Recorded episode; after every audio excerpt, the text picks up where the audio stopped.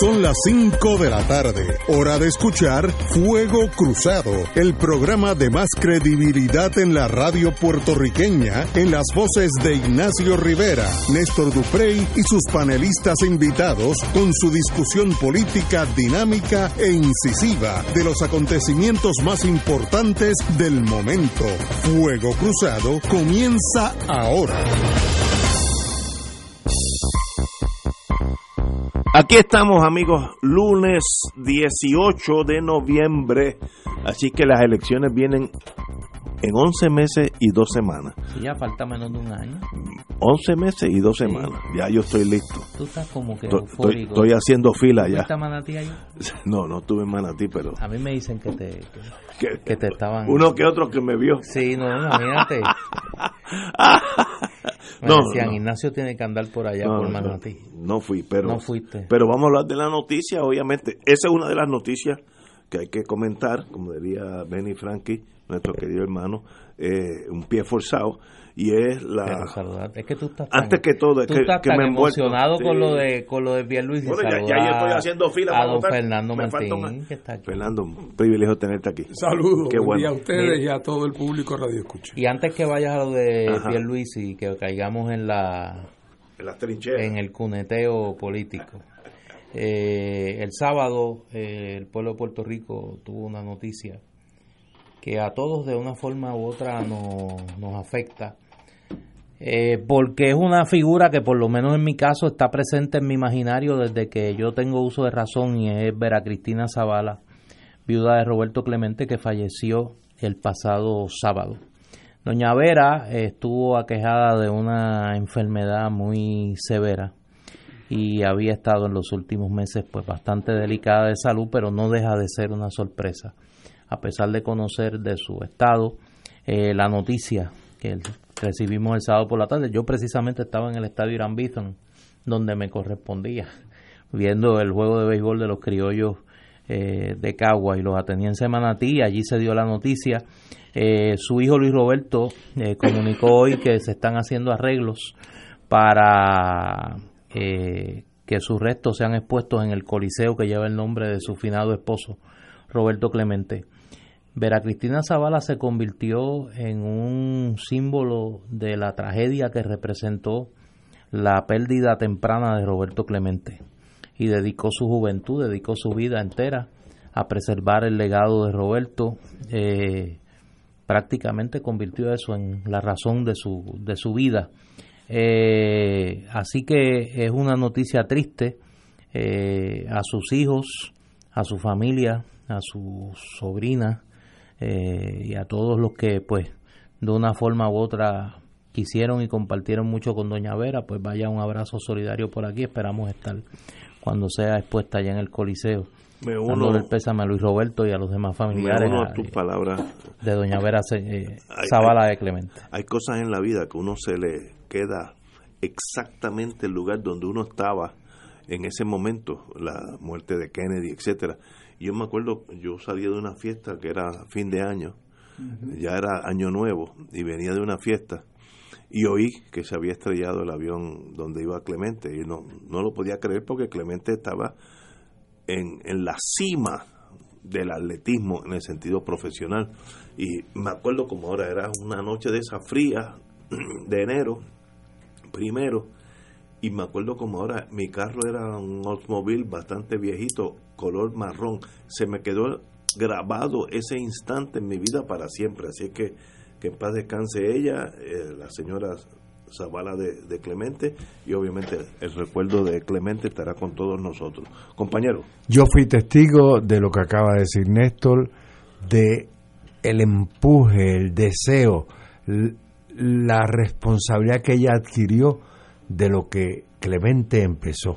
Y entrando en la asociación de industriales, la recibí un montón de veces para precisamente impulsar la ciudad deportiva Roberto Clemente. compañero siento- Fernando Sí, bueno, yo, yo no la conocí personalmente, eh, pero sí fui un admirador del empeño y del tesón con que, con que llevó a cabo eh, ese, ese propósito de vida, como dice, como dice Néstor, de, de- de perpetuar la, la figura y la obra de, de su, de su, de su ex marido o de su marido.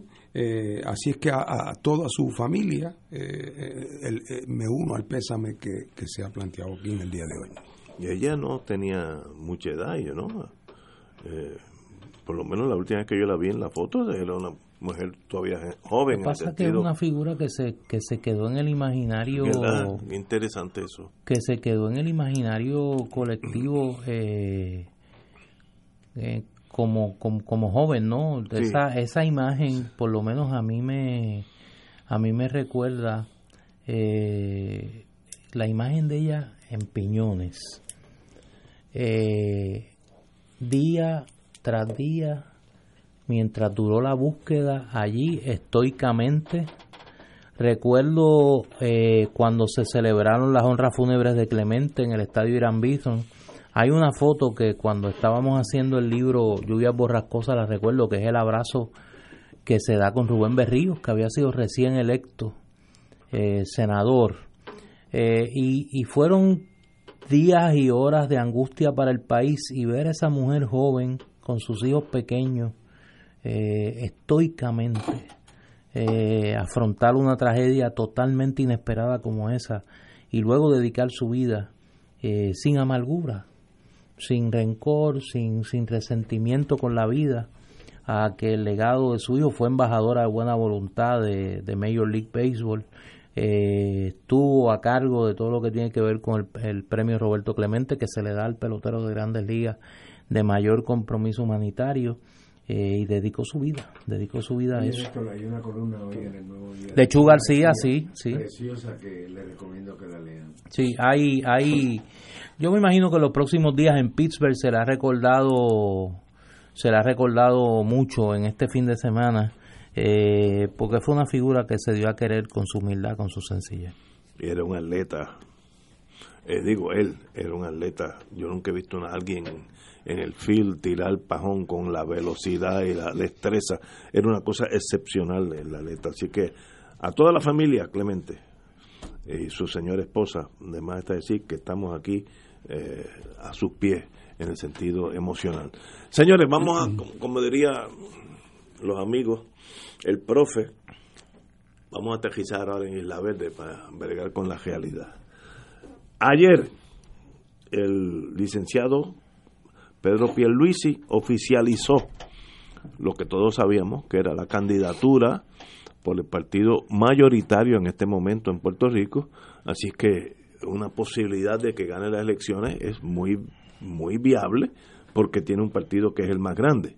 Eh, así que Pierluisi eh, se reunió con su gente allá en Manatí y como los políticos son políticos, son animales de otra galaxia, los que hace seis meses se habían dicho, eh, iba a decir una mala, palabra, se habían dicho cosas impropias en público y que están grabados, allí estuvimos allí todos abrazándonos, somos un equipo, somos hermanos, siempre hemos estado juntos y ese, esa es la política del país y tal vez de Estados Unidos también y de otros países.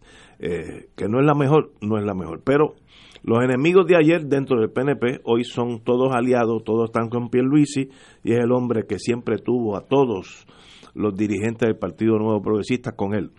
Que no es verdad, pero como dijeron, pasaron la página y ahora estamos, estamos unidos por la victoria. Bueno, eh, así es la cosa. Yo estoy seguro de aquí a que vengan las elecciones y venga la victoria o la derrota del PNP, dependiendo cómo la bola pique, Pierluisi va a tener que defender dos flancos. Primero, su cercanía. En España se dice cercanía a los trenes que traen la gente de los suburbios. Cercanías. Pues su cercanía a la Junta eh, de Supervisión Fiscal, obviamente el Partido Popular lo va a atacar lo va a atacar por ahí. Tú fuiste abogado de la junta tú eres de los malos tú eres más americano que Carrión Tres Palitos que está en la junta. Por tanto usted es parte del problema por tanto vota popular. Eso vamos a oírlo de aquí hasta noviembre 3 y otro eh, la intentona del golpe que yo yo me invité eso por, aquellos golpes en, en, Latinoamérica, donde él fue gobernador por cinco días hasta que el Supremo unánimemente lo destituyó porque dijo que no, no, no era posible que un secretario de Estado eh, sin juramentación, sin el, el, sin el darle el visto bueno del Senado, pudiera y la confirmación, y la confirmación perdón, es la palabra, pudiera ser viable. Esos son los dos flancos por los cuales la oposición, que en este caso es la, el, Partido Popular, va a atacarlo inmisericordiamente, porque eso es todo lo que tienen contra Pierluisi. Eh, como dije, ya aparentemente él hizo sus pases con la oposición que tenía dentro del partido y ahora pues todos somos amigos, vamos a la victoria y, y, es un partido, como dije anteriormente, como es el partido mayoritario, la posibilidad que gane no es imposible, es muy probable. Pero tiene esos dos flancos que por esos dos flancos de aquí hasta noviembre, como dije, lo van a estar atacando constantemente. Si eso es todo lo que tienen los populares contra Pierluisi, bueno, a la larga se cansarán de oír lo mismo y, y, tal vez se esfume esa, esos dos factores negativos en la, en la en el año que nos queda preeleccionario. ¿Qué pasará? Eso es fácil. Esperemos noviembre 3 y le puedo decir con toda certeza quién va a ganar. Hasta entonces, nadie sabe nada. Don Fernando Martín. Yo tenía una amiga que en una ocasión alguien le preguntó, ¿y cómo está su marido? Y ella le contestó, ¿comparado con qué?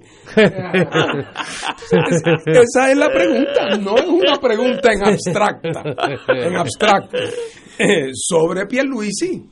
Pierluisi, si empezamos a hacer la lista de las debilidades de Pierluisi, se nos puede ir el programa entero. Pero al lado de Bati es un gigante. Ese es el problema. Ese es el problema. Eh, entonces, lo van a vender, lo van a vender, y, no quiero implicar ningún desprecio personal por Eduardo, lo, digo como análisis político eh, real, ¿verdad? Concreto, verdadero. Eh, lo van a vender bien a Pierluisi, fue miembro del gabinete en Puerto Rico y le pasarán, le pasarán bondo a los golpes eh, fue, secretario de Justicia, eh, después fue eh, comisionado residente durante ocho años, que conoce el mundo congresional, ah, que trabajó con la Junta, que fue el, alicate de la Junta, bueno, eso lo convertirán en que es el que más conoce la Junta, que es hasta positivo. el que más puede influenciarla, porque la verdad del caso es que hay un argumento para hacerse de que el que, el que estaba adentro, pues, pues uno que se pasó del enemigo y se vino del lado del pueblo. Eh, pues, bueno, ese, yo, yo no estoy diciendo que sea así, estoy diciendo que así lo van a vender. Así no fue San Ignacio de Loyola. Exacto. Así, lo van a vender. Hasta yo la pego. Entonces, lo otro, lo otro es lo siguiente. Sí, pero distancia y categoría. ¿eh? Que la debilidad más grande que tendría cualquier otro candidato PNP es que lo acusen de ser la continuación de Ricky. ¿Eh? El rosellismo con otro nombre, pero este fue el adversario de Ricky. Así es que este, este él está inoculado, vacunado contra la acusación de que él viene a continuar la obra del, del otro. Y entonces su más grande ventaja quizás, eh, y, esto parece, en la política, la personalidad de la gente es clave. Eh, en un momento como este, donde el, pueblo de Puerto Rico lleva dos gobernadores jovencitos uno detrás de otro, Alejandro García Padilla y Ricardo Rosselló. Yo me acuerdo que me preguntaron cuando era candidato Alejandro García Padilla, que me costó un mal rato, eh, cuando me preguntaron y yo dije que mi único comentario es que nunca envíen un muchacho a hacer el trabajo de un hombre. Never send the boy to do a man's job. Era demasiado joven, demasiado poca experiencia. No digo que no sean inteligentes, lo mismo de Ricky Rosselló. Entonces el país está ahora sediento de una sensación de madurez, de una sensación de aplomo, de una sensación de moderación, de una sensación de personas que los problemas no los están viendo por primera vez, que, que han visto, si no la película entera, parte de la película. Y que eso se refleja en una actitud de apertura. Pierluisi es una persona que proyecta razonabilidad, no proyecta ser un hombre terco, parece estar abierto al diálogo, nadie lo ve como una figura amenazante. Yo no conozco a nadie que me diga, ay, si Pierluisi gana, viene ahí viene la persecución. Nunca he oído a nadie decir eso. eh, porque eso no es lo que él proyecta. Y el país está, yo creo, el, electorado en general está pendiente de eso. Y uno lo compara con una figura como la de Batia, que, oye, fue presidente del Senado por cuatro años y resultó ser la mano derecha de Alejandro García Padilla. No, no, tiene una medalla propia que no sea abrir la puerta a la privatización de la Autoridad de Energía Eléctrica. Eh, y además, entonces, eh, Eduardo siempre está indignado. Y en esta vida no se puede estar permanentemente indignado. Es una cosa, ¿verdad? Es una cosa que es horrible. Es una cosa, una pesadumbre y es una indignación y es una cara, es una contorsión continua. O sea, esto es camino, es, la promesa del sufrimiento permanente.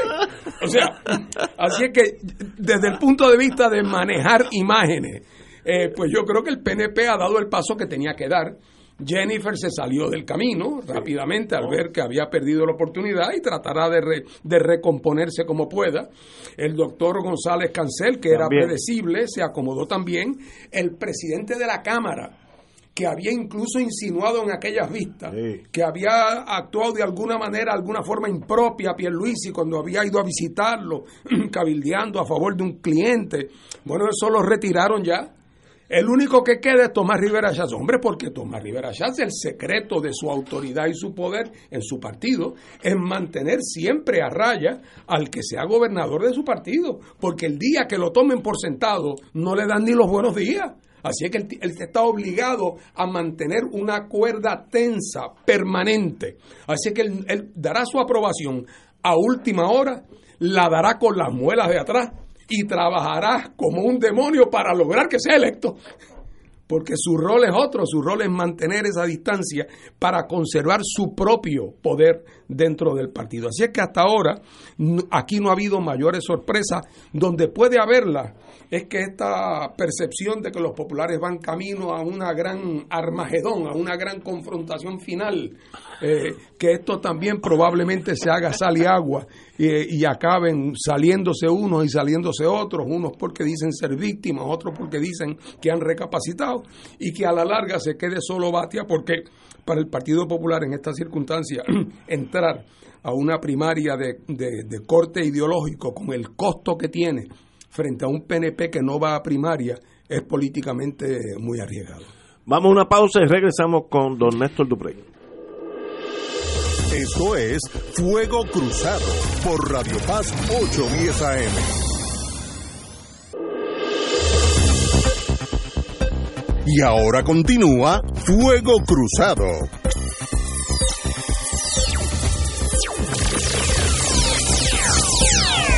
Regresamos, Boys and Girls. Bueno, la noticia que, ya indicamos es Pierluisi, candidato único a la gobernación por el PNP. Eh, y yo me eh, quedé con la no, me quedé con el sufrimiento permanente no no no no, de Eduardo Batia. ahí yo me quedé. si hubiera sido psiquiatra yo sería su cliente no no ha hecho porque es un análisis perfecto ha hecho un perfil psicológico perfecto. Compañero.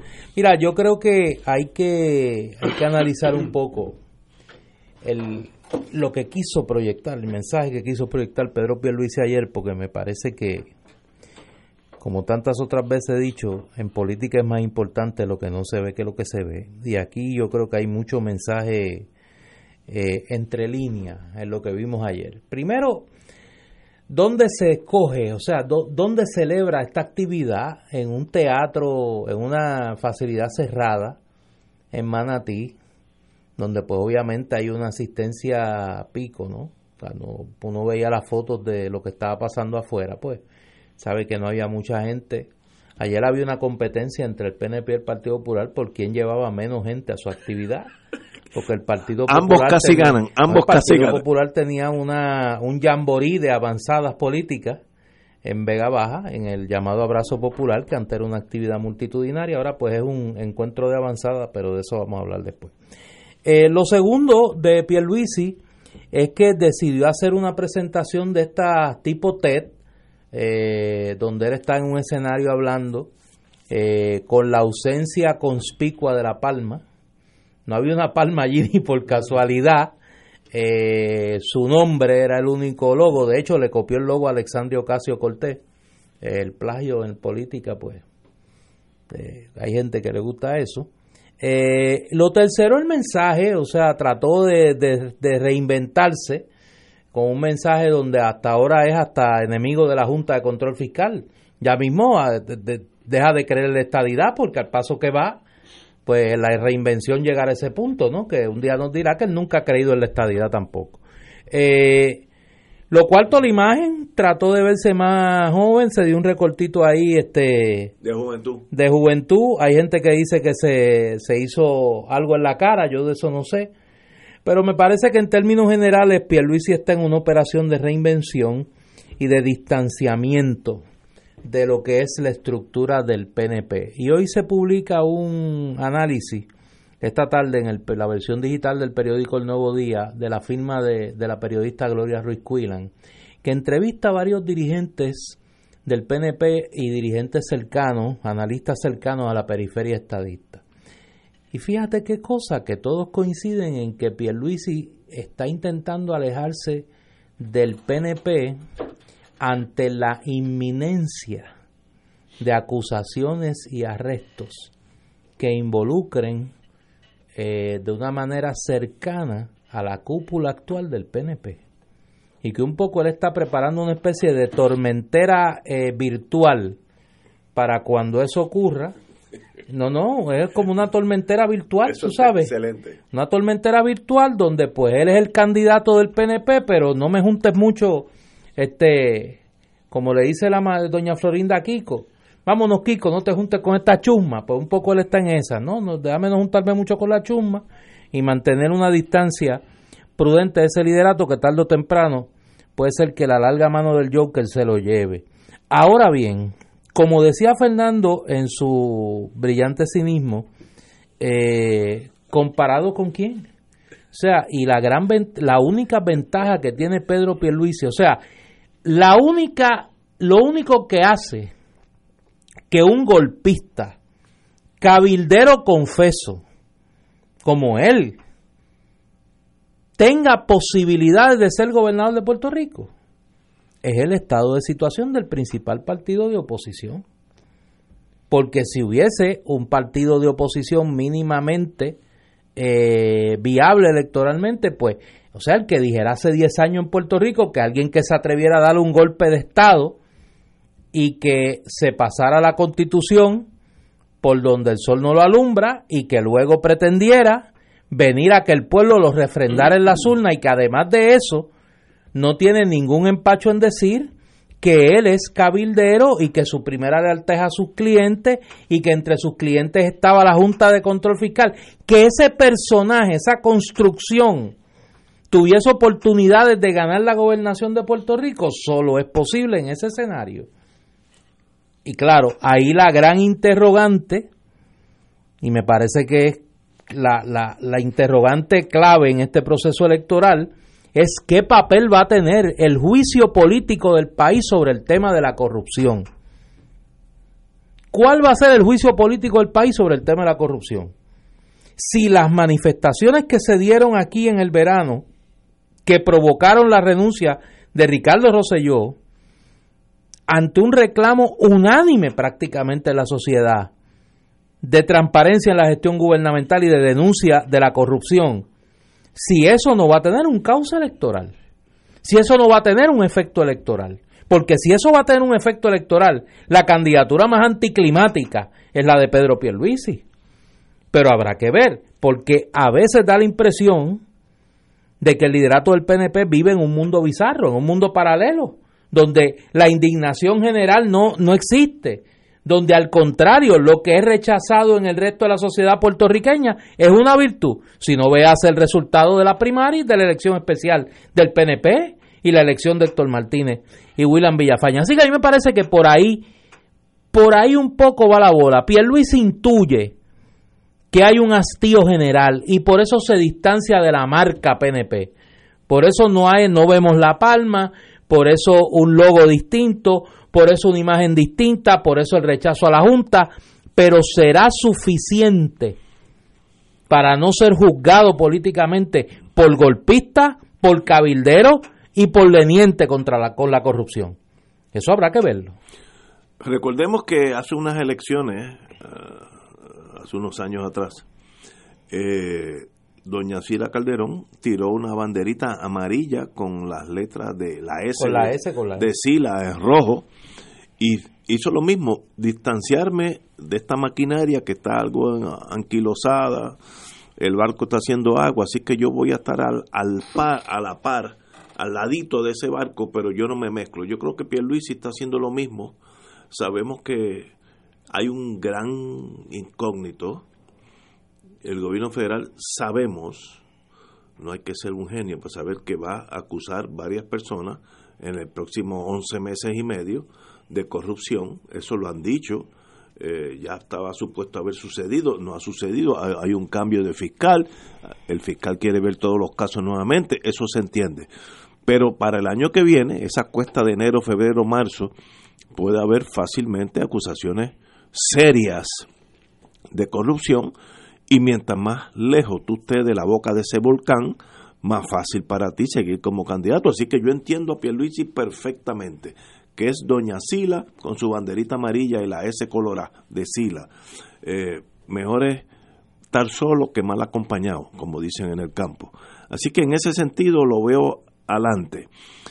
Pierluisi tiene una gran ventaja y es que el ejército de los PNP es más grande que el ejército de los populares, así que hay más soldaditos haciendo fila en el PNP que en el Partido Popular, así que si todo sale igual, si los dos son igual de buenos, si los dos, ¿sabes? Si, si todo fuera Son igual parejo, de malos. la, o igual de bueno o igual de malo, si son parejos, la posibilidad de que el PNP gane de nuevo es, es alta, porque es que no tiene que ver con mérito, es que tienen más soldados y, y el ejército con más soldados a veces gana.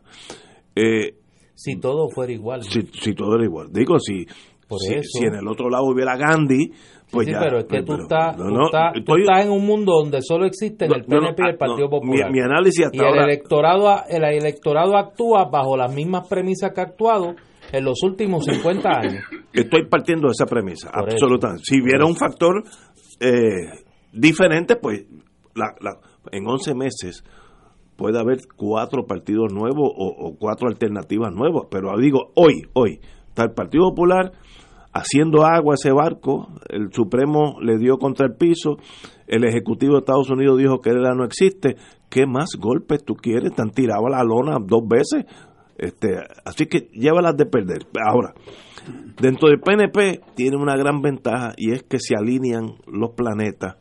Eh, cito aquí, eh, la comisionada residente González, quien hasta hace solo una semana rehusó decir si sería compañera de Pierluisi, cerró filas ayer con él. Cito a la señora comisionada residente, estoy, comisionada residente, estoy aquí porque el licenciado Pierluisi y yo podemos trabajar juntos por lo que el pueblo para, por lo que el pueblo necesita. Vemos el, el alineamiento de todos los planetas con una meta que es la victoria. El licenciado, el, el cirujano, el González Cancel, que como yo siempre que lo veo le digo, espero no tener que ir a visitarte a tu oficina, pero González Cancel ya también eh, se salió del medio, cosa que yo lo considero muy prudente, así que no hay primaria en el Partido Nuevo Progresista. González Cancel, yo le he dicho a él personalmente, fuera del aire o, en el aire, no, que el valor de ese cirujano es muy por encima del valor de él como político. Él literalmente salva vidas casi todos los días, literalmente. Pues mire, el servidor, su, su misión en Puerto Rico es salvar a los puertorriqueños y ahí sí que lo puede salvar. Hace como seis meses operó a mi, una prima mía que yo tengo, que estaba muy mal del corazón y está, pero perfectamente bien. Pues mire, si usted tiene ese talento, cuídelo, debemos, debemos protegerlo porque siempre esté en la sala de A mí me operaciones. encanta tu visión altruista de Sí, la gente. sí, la- O sea, que Jennifer González, de Lo di- momento... lo dijo aquí. No, yo sé. No estoy y leyendo. tú le crees. Yo, doctor, Sí. recuerda que lo que está escrito en la Y prensa el es verdad. González Cáncer, nuestro amigo, decidió no aspirar por un compromiso altruista. No, yo, le, yo, yo se lo Sí. dije. Es una especie de dimensión hipocrática de una decisión Así política. es. Yo dije, no, no, Sí. no se te ocurra meterte a la Tú política. me enterneces. Salva vida. Tú me En- enterneces a mí. Entre ellas a mi prima. Sí. Bueno, Todos son buenos. Todos es son igual buenos. que Johnny Méndez, que después que estaba pidiendo que metieran preso a Pierluisi por haber leído a cabildear un proyecto, dijo que se equivocó. Hoy, di- hoy dijo que fue una equivocación. Pero tú no ves lo positivo en eso.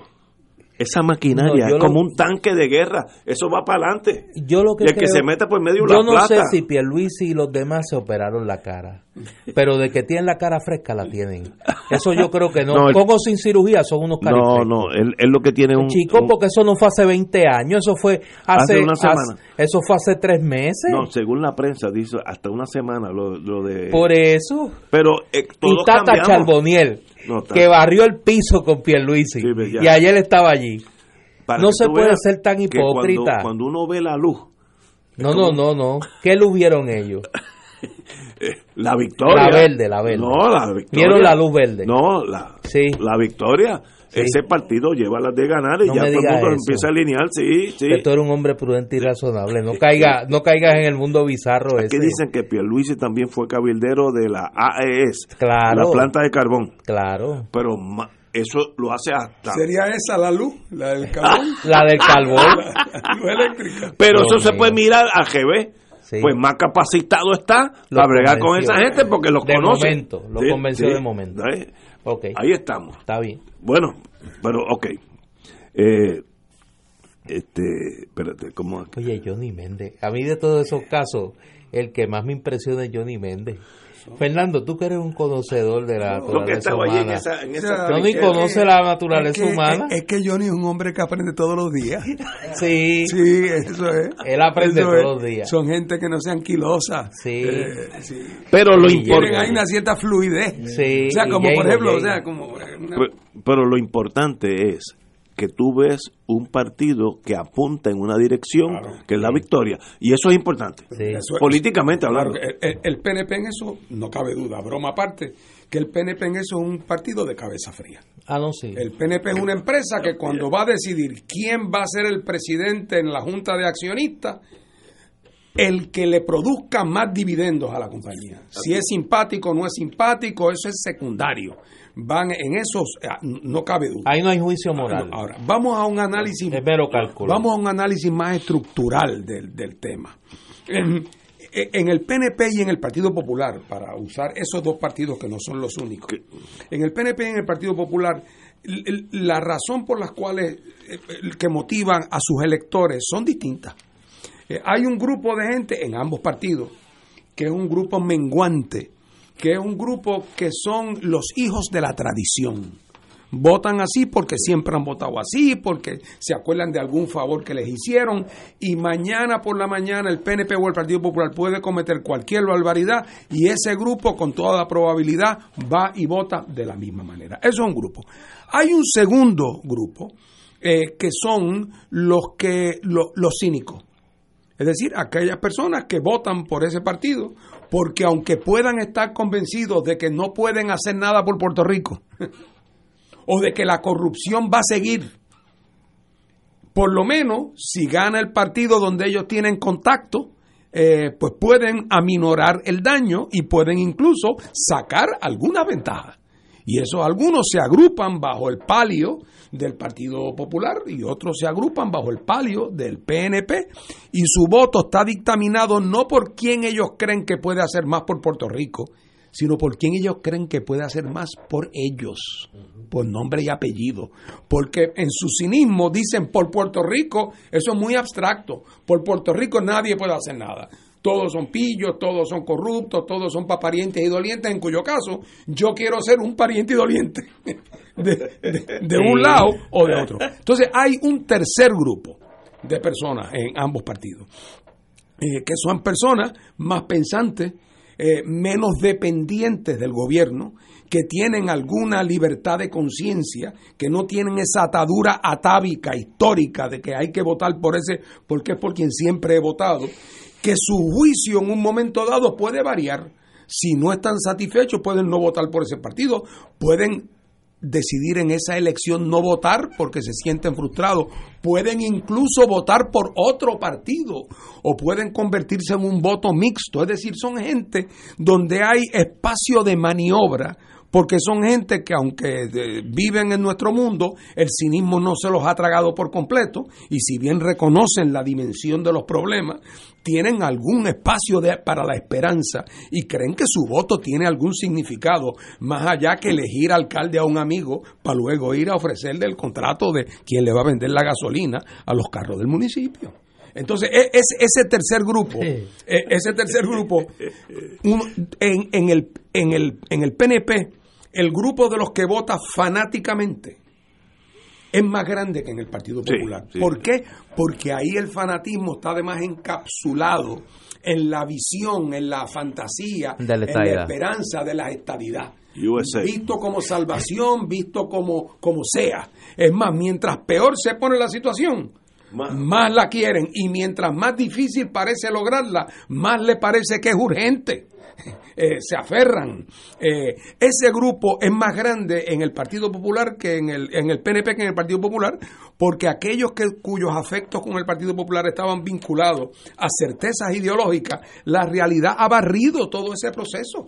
Eh, los cínicos, los llega el momento en que cuando un equipo empieza a ganar mucho más que el otro, empiezan a moverse hacia el partido, donde la posibilidad de poder tener algún beneficio, ¿eh? el si, si, llega el momento en que el Partido Popular se ve como un partido perdidoso, eh, y estructuralmente perdidoso, va a, haber gente que se va a mover para el otro lado si el otro lado le hace factible el camino. Y un tipo como Pierluisi es un buen tipo para tener en el peaje para el PNP, dejando pasar a populares conservadores, gente que se siente que la ciudadanía americana está en peligro, gente que se siente que está en crisis, sí, que vayan a buscar un sentido de seguridad. Eh, y entonces los que tienen, sin embargo, un voto racional, independiente, de conciencia, eh, que, es el resultado de un esfuerzo analítico, ah, esos están en peligro tanto en el Partido Popular, sin duda, pero en el PNP también, porque hay estadistas que pueden, que, que, su vínculo no es fanático y que se empiezan a dar cuenta que si seguimos por el camino que vamos y con el PNP al mando, el país va camino a otro tipo, eh, a otro tipo de precipicio y pueden entonces empezar a observar qué otras alternativas hay en la mesa eh, para votar. Y en el Partido Popular ni hablar, porque a la sensación de que el experimento colonial fracasó y de que fueron víctimas de un gran engaño, se añade el hecho de que las posibilidades de ganar están disminuidas Así que por lo tanto tienen un estímulo adicional para buscar alternativas. Eh, yo pienso que vamos a ver el crecimiento del voto por los que no son esos dos partidos. Eh, no, no va a venir de los fanáticos, ni va a venir de los cínicos, pero va a venir de ese otro grupo, que es un grupo nutrido en, en, Puerto Rico. Y el gran enemigo de nosotros, por ejemplo, del Partido Independentista, nuestro gran enemigo, es que de ese grupo de gente idealista, bien pensante, analítico, que su frustración sea tanta que se queden en su casa. Ese para mí es más peligro, que se queden en su casa porque no logren dar el salto eh, a, posiciones políticas que antes no habían no habían compartido. Pero yo creo que vamos a ver en eso un crecimiento notable. Bueno, yo creo yo creo que aquí tomándola donde lo deja Fernando y yo no, no puedo abstraerme de la realidad de que obviamente hay un elemento en la ecuación distinto, que es el tema de victoria ciudadana. Yo creo que aquí la gran interrogante, y en eso coincido plenamente con Fernando, es cuánto de ese hastío, que yo creo que el día de ayer fue elocuente en eso. O sea, insisto, la, la, la precariedad de la asistencia a las dos actividades de los dos partidos principales apunta que hay un sector del electorado que está hastiado, que está cansado. Ah, ese cansancio, ese hastío se va a traducir en un respaldo a las opciones que no son el PNP, el Partido Popular, el Partido Independentista y Victoria Ciudadana, yo creo que esa es una gran interrogante, yo creo que esa es la gran interrogante. El enemigo, el adversario de Victoria Ciudadana en este caso, igual que en el Partido Independentista, no es el PNP y el Partido Popular, es la apatía. Es la apatía, es el cinismo, es el que la gente diga, mira, mi voto no puede cambiar la realidad, mi voto no hace diferencia, yo no puedo hacer nada, no puedo impedir que los corruptos y los mediocres sigan gobernando.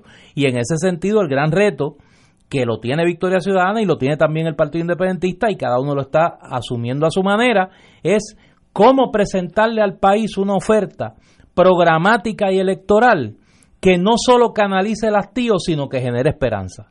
Y en ese sentido, yo creo que ambas colectividades, cada cual, repito, a su manera, está atendiendo esa realidad. Yo comentaba hoy, yo, yo soy como soy, digo lo que pienso.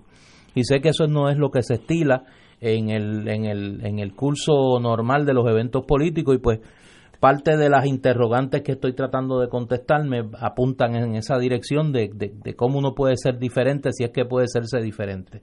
Hoy yo recibía con mucha alegría el hecho que el Partido Independentista en su nominación al Senado por San Juan eh, nomina a dos jóvenes extraordinarios a quienes conozco, que son los mantenedores de, eh, la, del podcast Radio Independencia. Mira, en el caso de Victoria Ciudadana, hay dos compañeras que aspiran al Senado por San Juan.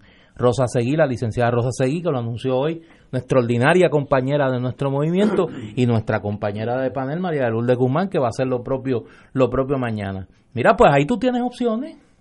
Ahí tú tienes opciones. Para el Senado por San Juan, no puede ser que la apatía lleve a la gente a votar por los mismos de siempre. Opciones van a haber en la papeleta, opciones distintas, opciones refrescantes, opciones honestas, y el electorado tiene que decidir si su voto lo usa para cambiar la realidad o sencillamente se resigna al más de lo mismo o peor aún, se sigue ahogando en la desesperanza, en el de que no se pueda hacer nada, en el de que el voto no afecte en nada. Y yo creo que es el gran reto que tenemos, las opciones que no son ni el PNP ni el Partido Popular.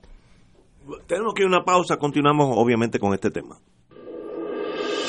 Esto es Fuego Cruzado por Radio Paz 810 AM. Y ahora continúa Fuego Cruzado. Regresamos.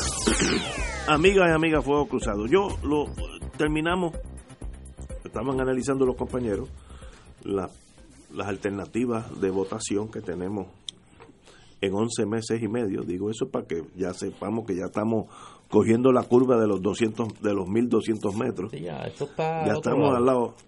Y bueno, ya mismo viene diciembre, ahí gastamos un mes con el Witcher, bueno, no, los no, palitos. este diciembre no, porque Esa es la, no, esta es la peculiaridad de este diciembre. Además de lo que pueda pasar, yo creo que vamos a tener un enero, unas navidades combativas. Muy bien.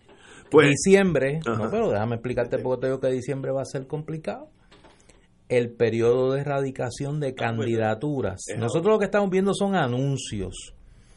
Del 1 al 30 de diciembre se tienen que erradicar de verdad todas las candidaturas. El que no está allí no va. El que no está allí no está. Y allí se va a saber quién va y quién no va y para dónde va.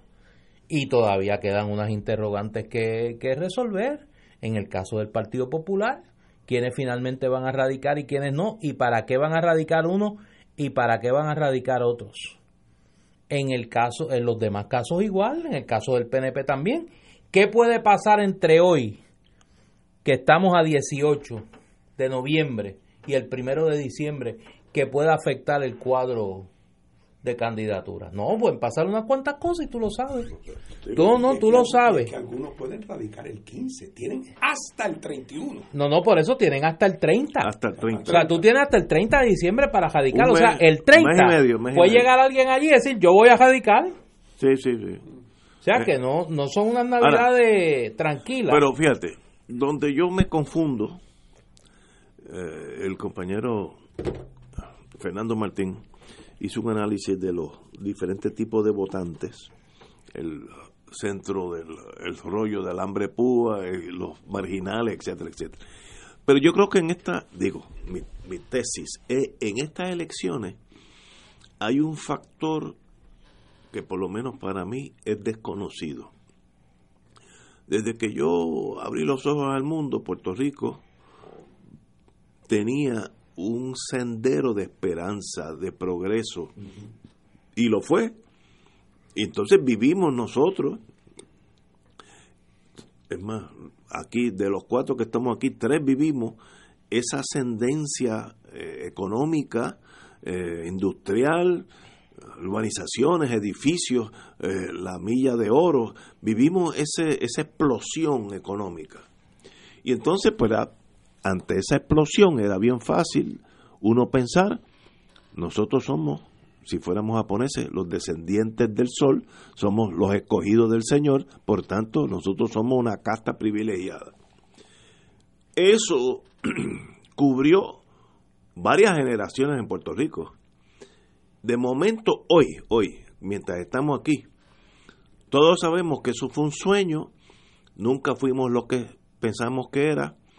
Hay una gran necesidad económica de Puerto Rico, tanto así que todo el mundo tiene un pariente cercano viviendo ya fuera de Puerto Rico. En el caso mío, de cuatro hijos, cuatro están fuera. Eh, y entonces vemos un país en decadencia en todos los sentidos. Las carreteras, eh, servicios eh, policíacos, servicios médicos, todo, todo está en una decadencia. En estos días hasta querían vender o quieren vender eh, el Instituto de Cultura, el edificio, para hacer un, eh, un, un, un hotel de no, lujo. pero quieren, quieren vender, no, No, ¿y eh, quién lo quería vender? Porque eso hay que mantenerlo ahí en el Eh, tapete. bueno, este fue la- Lo vendió Alejandro García Sí, Padilla, lo- por que se 40. convirtió en un vendepatria literal. Y entonces, un vendepatria literal. ok, pero eso es lo que demuestra que The American Dream, el, due- el, el sueño puertorriqueño, que tuvimos una generación, donde yo, Fernando y yo somos parte de esa generación, is no more, eso ya no existe. Entonces, cuando- para yo llegar de Puerta de Tierra aquí, ya yo conozco los boquetes, porque si no, ya, ya tuve que cambiar dos gomas frontales de mi carro porque el, el señor me dijo, no, es que usted está cayendo en boquete y mire, e- esas fracturas son de, no es de uso, es que de, frac- eh, por, por los boquetes.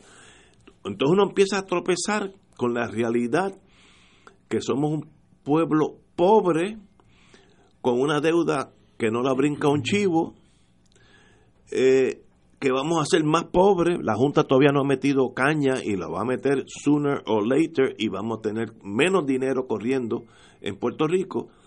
Entonces, ante ese escenario, la posibilidad de buscar otra alternativa, por lo menos en mi lógica, sería altísima.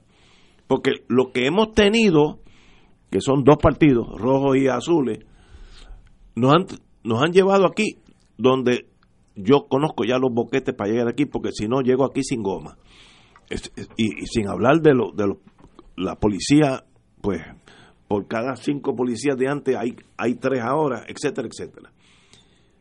Y eso no conlleva en, en, mi, en mi pequeño mundo an- analista político, que no lo creo que, que lo sea, no lleva a que ese ser humano, sobre todo la juventud, diga, espérate, espérate, yo no me voy con estos dos Frankenstein, este- estos son dos muertos, yo voy a buscar otra cosa. ¿Qué otra cosa es? Pues mira, hasta ahora hay dos cosas. Está el Partido Independentista Puertorriqueño, que siempre ha estado ahí, que no ha sido parte de esta hecatombe, porque no lo ha sido, y o Victoria Ciudadana, que puede ser eh, otra alternativa.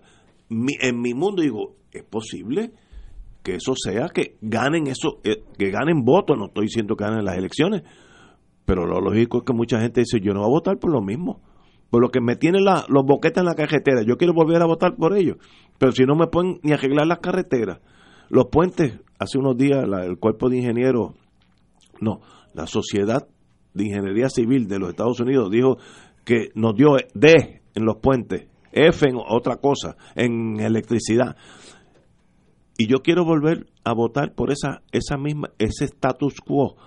Por tanto, no me sorprendería que en diciembre, el noviembre del año que viene, tengamos una gran sorpresa. ¿Para dónde tirará ese volcán que está por explotar, no sé si es para la izquierda o para la derecha, no sé, pero para mí algo va a pasar fuera del, de lo clásico, de, de, de los dos partidos más o menos ofreciendo la misma cosa y no haciendo nada.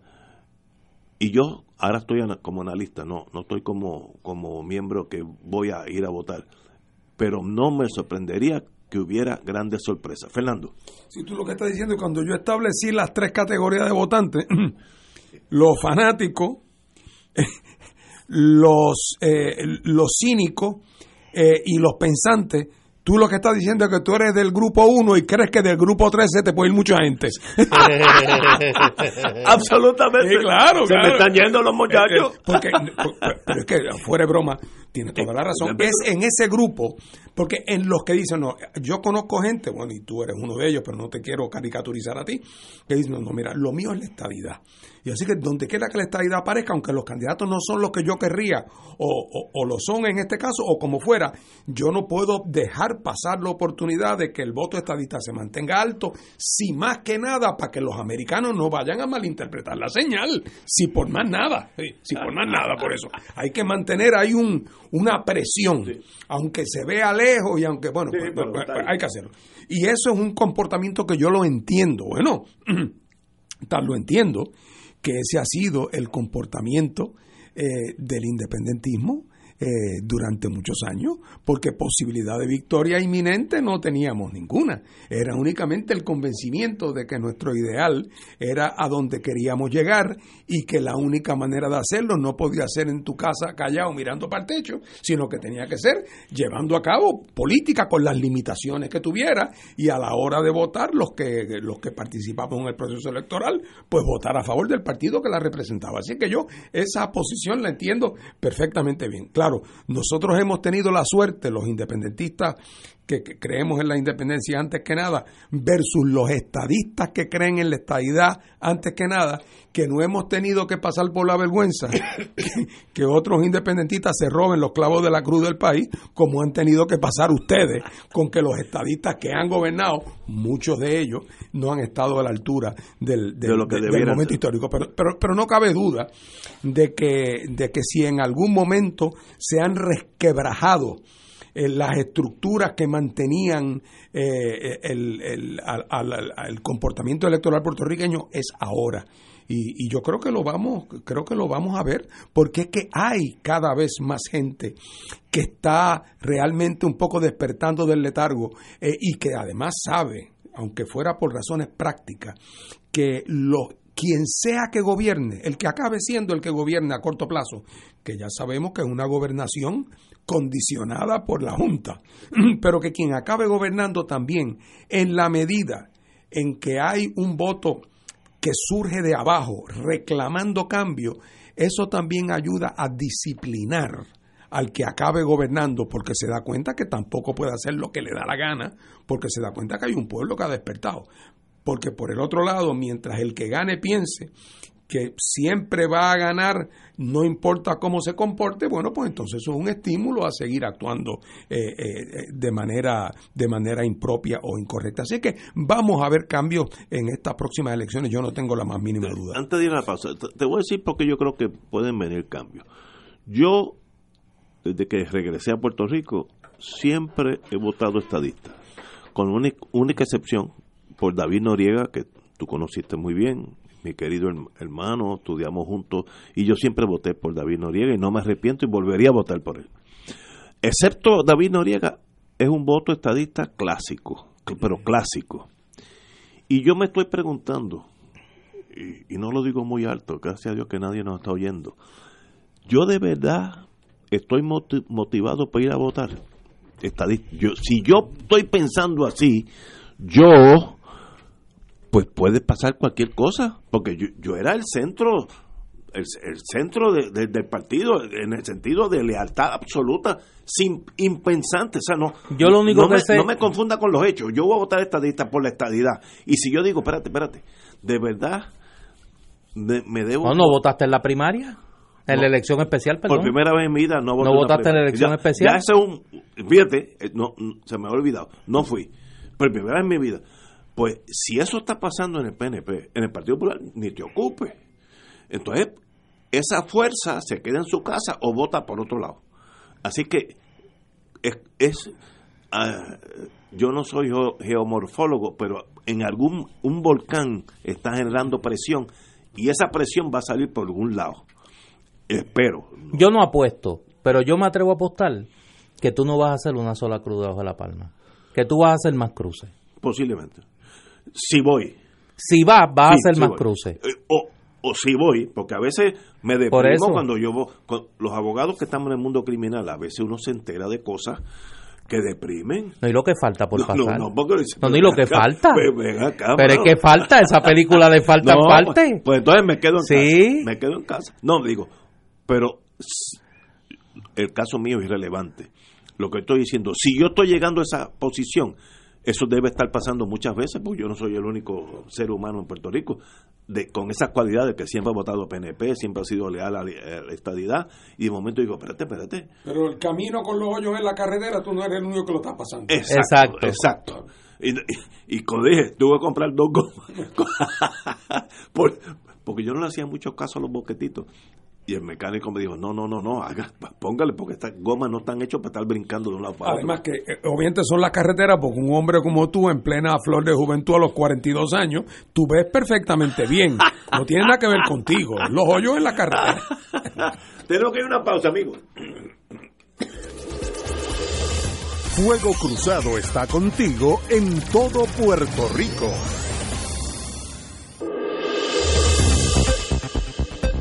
Y ahora continúa Fuego Cruzado.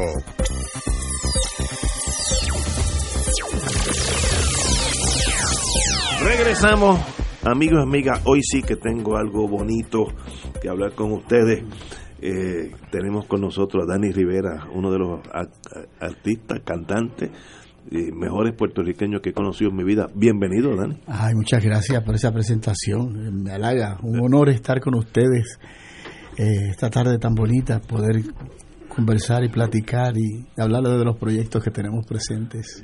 Cuando estemos fuera del aire, yo te voy a preguntar qué tú estás tomando o, qué pastilla, porque tú estás igual cuando yo te vi hace 40 años. Bueno, acuérdate que somos de la familia de los igualitos y eso es lo que pasa. Pero que estás muy bien de salud, se te ve en plena. Pues me siento bien, fíjate, me siento bien porque pues, pues porque Tú siempre estás haciendo algo y eso es importante. Es que si, si nos mantenemos activos, el cerebro empieza a crear cosas y energía. Y pues mi papá me lo enseñó y me dijo, mira, mío, mantente siempre. Se fue de 98 años y me dejó un bonito legado, además de la genética. Qué bien. Entonces, pues sí, me gusta estar activo y, y en eso siempre estoy, es parte de la dinámica como diría mi mamá, este muchacho no descansa. Y hace poco tuvo un concierto extraordinario en Bellas Artes de Caguas con, con el maestro Humberto Ramírez, evocando la música del maestro César Concepción. Y ahora tienes otro concierto, este es de danza. Este es de danza combinado con la música de la Navidad, de la cristiandad, de esta, este festejo que hacemos. Entonces, pues el 30 de, noviembre vamos a tener este concierto que se titula eh, Felices Días danza para mi pueblo, los felices días de la danza. Y como estamos en la plena Navidad, pues queremos combinarlo con la, música también de Navidad. Y es un tributo que me gusta siempre hacerle a una de las de la cultura musical más importante que nosotros tenemos y que nos describe en su sonoridad como gente de mucha sensibilidad. Cuando nace la danza en Puerto Rico, hace dos siglos atrás, nosotros subimos en el peldaño de la cultura eh, popular de la música, porque la música de la danza puede compararse a cualquier música clásica de cualquier parte del mundo entero. Entonces a mí siempre me ha gustado desde niño, mi mamá me enseñó a cantar danzas, así que es parte de, ese deseo que yo tengo constantemente de sentirme seguro cada vez que canto trabajos que sean de, mi identidad, de mi lugar de nacimiento. Es interesante porque esta vez el concierto eh, Danzas para mi pueblo es en lo que se considera la cuna de la danza. La cuna de la danza, Ponce, exactamente. Va para el Teatro La Perla. Para el Teatro La Perla. Allí vamos a estar dirigidos por el gran músico nuestro, este Quique Talavera. El sábado 30 eh, de noviembre, no es este sábado que viene, el próximo, 30 de noviembre. Sí, de aquí a dos sábados, exactamente. ¿Y dónde se pueden adquirir los boletos? Allí mismo, en, en tiquetera.com y en, también en, el mismo teatro. Eh, de Teatro La Perla, allí pueden conseguir los boletos. Es una orquesta de veintipico músicos, eh, donde va a haber varios este, compañeros este, invitados y donde queremos hacer un repaso de, los, de las transformaciones de la danza, como ha ido evolucionando en el tiempo. Y, de verdad que va a ser muy lindo. Ya lo, ya lo presentamos el año pasado, eh, el Día de las Madres, con un éxito espectacular. Algunos este, amigos escépticos, muy amigos míos que quiero mucho, me dijeron, pero Dani, ¿tú crees que la danza? ¿Quién? Nadie quiere ver la danza, ni escuchar danza. Y yo les decía, bueno, yo les voy a demostrar a ustedes que sí. Y entonces me he dedicado a esto, eh, a, tratar de que la danza se mantenga. Mientras yo tenga voz, me gustaría cantarla siempre. Ese proyecto que presentaste en, en Bellas Artes y que ahora un poco replicas en, en Ponce, para mí tiene un valor muy particular porque ahí interpretaste una danza de dos compañeras, profesoras en la Universidad Interamericana, de Carmen Marrero, que es pianista y compañera profesora, y de las letras de Maggie Marrero, de su hermana, que es mi colega coeditora del libro Lluvias Borrascosas y es una extraordinaria profesora, una mujer de una sensibilidad extraordinaria y que pues entre ambas, que son dos dínamos, pues compusieron esa, esa, esa danza, ¿no? Es precisamente eso es una muestra de esa transformación, ese sí, cambio lo, que han te lo menciono por eso, porque es una danza, contemporánea. Una danza contemporánea donde hay unas armonías un poco más contemporáneas que se asemejan más a la, a la, música del jazz y todo esto, pero que sigue siendo esencialmente una danza, ¿no? Porque lo que queremos es que la danza también tenga esa transformación, que no se quede solamente en blanco y negro, sino que crea, eh, se, se, se junte con el tiempo contemporáneo, armónicamente hablando y musicalmente hablando. Excelente. ¿Tú ves que porque ese muchacho se mantiene joven? Siempre está haciendo algo. Así casi cualquiera. Digo, y, no, hay, no hay que decirlo, es un puertorriqueño que nunca le dice que no al país. Cuando el país más lo necesita, en sus momentos críticos, es una voz que no huye, es una conciencia que siempre está presente. Y pues yo a mí pocas veces se me da la oportunidad de decirlo frente a la gente. Hace mucho, desde hace muchos años yo tengo una relación muy particular con la República Dominicana, eh, política, personal, histórica y demás. Qué orgullo es ir a la República Dominicana y ver que uno de los seres humanos que más se respeta allí es Dani Rivera. Wow, qué interesante. Y es extraordinario verlo, vivirlo, ser compatriota de él y y compartir tiempo y espacio con un ser humano extraordinario como él. Caramba, muchas gracias. En República Dominicana fue que yo empecé a descubrir lo que es eso del antillanismo y el encuentro con uno mismo y con esos colores y esos sabores y esos sonidos nuestros y, lo que es la historia de, de ser antillano.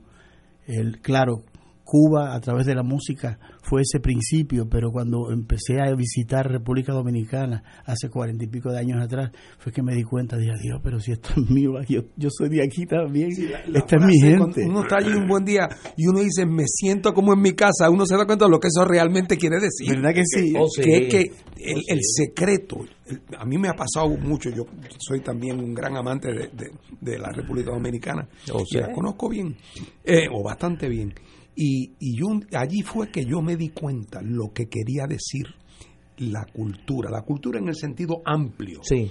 Y es que la razón por la que yo dije, ¿por qué yo aquí me siento como en mi casa? ¿Por qué es? Y me di cuenta que es que en Santo Domingo me pasa que como en Puerto Rico, yo sé lo que yo puedo hacer, lo que yo no debo hacer, yo sé interpretar todos los gestos, o sea, yo sé lo que todo significa.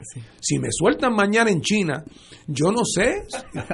Yo digo algo y la reacción yo no la puedo interpretar, aunque conozca, aunque conociera el lenguaje. aquí, cuando uno está en Puerto Rico, aquí uno se siente de verdad tan cómodo porque uno sabe a quién uno le puede hablar de tal manera, a quién no. Todo uno lo sabe, le viene instintivo. Y de momento te trasladas a Santo Domingo y después de estar ahí un par de días, te das cuenta que exactamente estás en la misma cultura de verdad verdad, de verdad. Estás con gente que, te, que tú los entiendes y ellos te entienden a ti sin tener que decir mucho. Todo, todo, eso es bien interesante lo que acabas de decir. Todos los lenguajes que hay dentro de uno solo, inmediatamente uno los identifica. Y entonces eso hace sentir a uno también, ¿no? uno puede conoce la sonrisa del otro. Y hay la mirada y qué te dice uno nunca se siente inseguro uno ah, no, no, no, sabe uno se siente uno se siente realmente en su uno casa sabe lo que debe decir uno sabe lo que no debe decir. Uno entiende todo perfecto. Pues la cita es entonces el 30, de, noviembre, a las 8 de la noche en el Teatro La Perla de Ponce. Felices días, danzas para mi pueblo con Dani Rivera, los boletos en el Teatro La Perla y en tiqueterapr.com. La dirección musical va a estar a cargo del maestro Quique Talavera. Gracias por darme esta oportunidad. Dani, hablando en serio, para nosotros es un gran privilegio que estés aquí con nosotros. Tú eres parte de Puerto Rico, una parte muy importante. Así que te felicitamos. Bueno, gracias, Dani. Gracias por haber venido. Vamos a una pausa, amigo. Fuego Cruzado está contigo en todo Puerto Rico.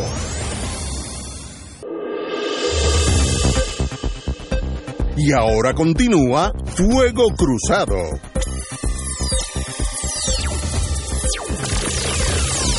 Y una buena noticia, el Tribunal Supremo de Puerto Rico restituyó la protección de siete reservas naturales eh, que habían sido dejadas en suspenso por el gobierno anterior y sencillamente el Tribunal Supremo determinó que la Junta de Planificación no cumplió con los requisitos que exige la ley de procedimiento administrativo uniforme para dejar sin efecto eh, esas normas reglamentarias. Así que esta, estas reservas naturales son Mar Chiquita, Río Camuy, Humedad Playa, Playa Lucía, Punta Cabullones, Punta Aguilarte y Punta Petrona, así como la reserva agrícola la finca Noya. Qué bueno, porque el gobierno del señor Rosselló eh, pues lo dejó sin efecto y sencillamente era para vamos a construir todo lo más posible para crear empleo, por tanto, ese ciclo de liberalismo a, la extrema, capitalismo liberal que hacía, hace más daño que bien, eh, y sencillamente pues el Supremo ha dicho no cumplieron con los requisitos, esas reservas todavía siguen en pie. Qué buena noticia, Néstor. Yo creo que es una decisión pues correcta en derecho y que un poco pues ayuda a una rehabilitación rápida de la imagen del tribunal. que quedó bastante maltrecha. luego del espectáculo de del peseteo en el en el Capitolio buscando aumentos de sueldo. Ah, bueno, sí, con lo anterior. porque la decisión de ellos de unánime contra Pierluisi para mí es una decisión también correcta. después de eso pero luego vino vino el, el, aumento de sueldo sí, pero la decisión famosa que resolvieron unánimemente después de todo no requería demasiado patriotismo porque dos más dos son cuatro aunque lo diga un loco y entonces lo que había que era que leer leer el estatuto verdad pero lo que a lo que sí me parece que vale la pena comentar es que es que creo que fue un grave error del tribunal eh, esa visita el caucus del Partido Nuevo Progresista eh, a, cabildear aumento de sueldo. Hombre, naturalmente los jueces no viven en un vacío eh, y, puede haber circunstancias donde la rama judicial entienda que, hay, que un aumento es merecido o es necesario eh, pero en primer lugar, eso no debe hacerlo el juez presidente o la jueza presidente en este caso. Para eso está el director de la Oficina de Administración de Tribunales en sus comparecencias anuales con respecto a los temas presupuestarios. Y además, en todo caso, cualquier petición de aumento tendría que ser en el contexto de la situación general que vive el país. Porque esa pretensión, yo sé que los jueces aquí ganan menos que lo que ganan en algunos estados en Estados Unidos, pero ¿qué? Que es que los jueces van a ser los únicos en Puerto Rico que ganan como ganan sus pares en Estados Unidos. ¿Y qué pasa con, con los empleados eh, eh, públicos o con los empleados en el sector privado?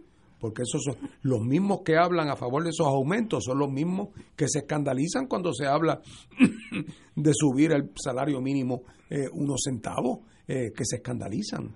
Así que me parece que la rama ejecutiva, de la rama judicial, eh, cometió un error de forma, de protocolo muy grande, a mi juicio muy grande, eh, y, hace bien en bajar el diapasón, eh, porque francamente la, la juez presidenta fue muy, muy mal, muy mal asesorada. Estoy totalmente de acuerdo. Eh, la imagen sufrió un golpe y sencillamente pues eso toma. Todos aprendemos con nuestros errores y yo creo que la, juez presidenta aprendió una gran lección de mantenerse lo más alejada posible de ese esa, esa guerra política chiquita. El Supremo, además, hasta el título dice, el Supremo tiene que ser Supremo. Así que por eso tiene ese nombre. Yo eso, lo, eso lo aprendí un abogado, Harvey Nack, dijo, ¿tú sabes por qué le llaman Supreme Court? Porque es suprema. Una vez que dicen lo que sea, pues uno tiene que eh, seguir esos pasos. Oye, vamos a aprovechar que tenemos aquí un testigo privilegiado para hablar un poco de el proceso que ha estado celebrando el Partido Independentista. Ahorita hablábamos de las candidaturas, tanto en el PNP como en el Partido Popular. Ya tiene un candidato a, la, ayer, Ayer fue la asamblea del PIB en San Juan, el distrito de San Juan, que he visto que han estado celebrando asambleas en los demás distritos. Se encaminan el 1 de diciembre a su asamblea general, donde van a escoger sus candidatos eh, a gobernación, comisaría residente, Cámara y Senado por acumulación. Y sería bueno que don Fernando aprovechar lo que está aquí, que nos hable de ese proceso. Bueno, mira, nosotros... Te voy a hacer la pregunta que todo el mundo hace y nadie se atreve a decirla. ¿Cómo el PIB escoge sus candidatos? Mira... No me digas que es que ponen los papelitos, que, que, se echan los papelitos. Dime la verdad, que la gente quiere saber. No, es que esa es la, la, leyenda urbana es esa y para que se lo pregunte otro se lo pregunto yo. La, la empresa política del Partido Independentista puertorriqueño eh, evidentemente requiere para, para mantener su, su, su vigor, su presencia y su influencia en la vida política puertorriqueña, eh, a veces en condiciones de gran eh, adversidad es absolutamente indispensable que el partido esté representado por la mejor gente posible. Porque de más está decir que la, no hay mayor contradicción que tener una pretensión de representar cosas positivas y entonces tener como candidato gente que no, que no dan la talla por una razón o por otra. Eh, eso eh, para nosotros no ha sido nunca difícil. Fíjate lo que te voy a decir no ha sido nunca difícil encontrar gente de primera.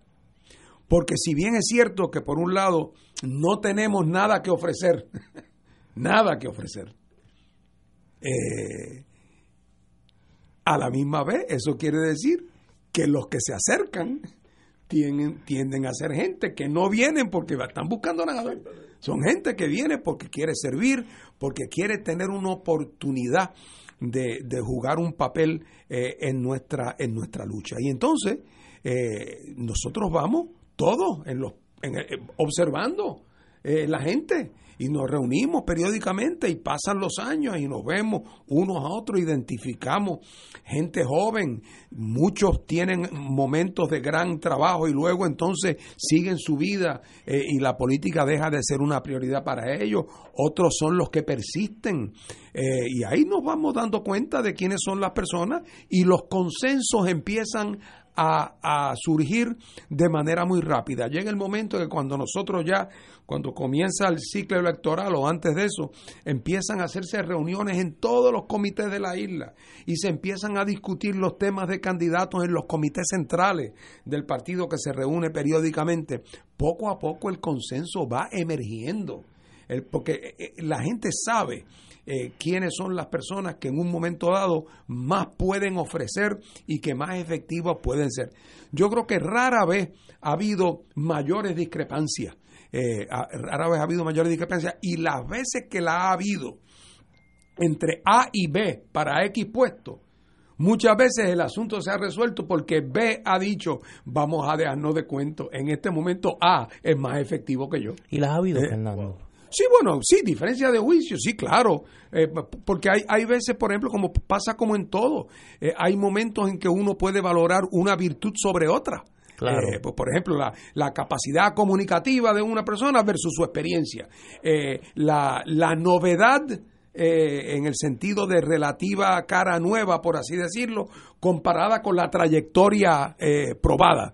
Y así es que hay veces que, surgen esa, eh, esas diferencias de matices, de en un momento dado quién pudiera, es como hacer el casting para una película.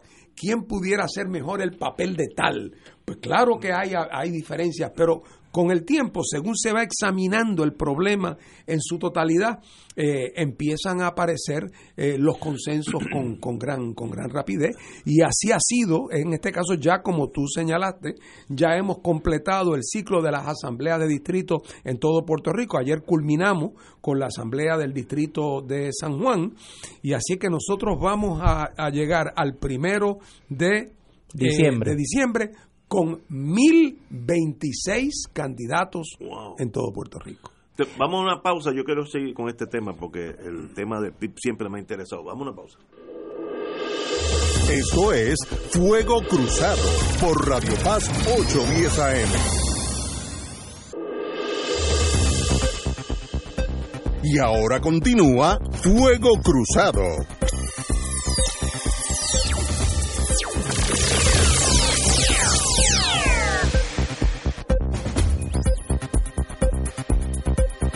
Regresamos, amigos y amigas.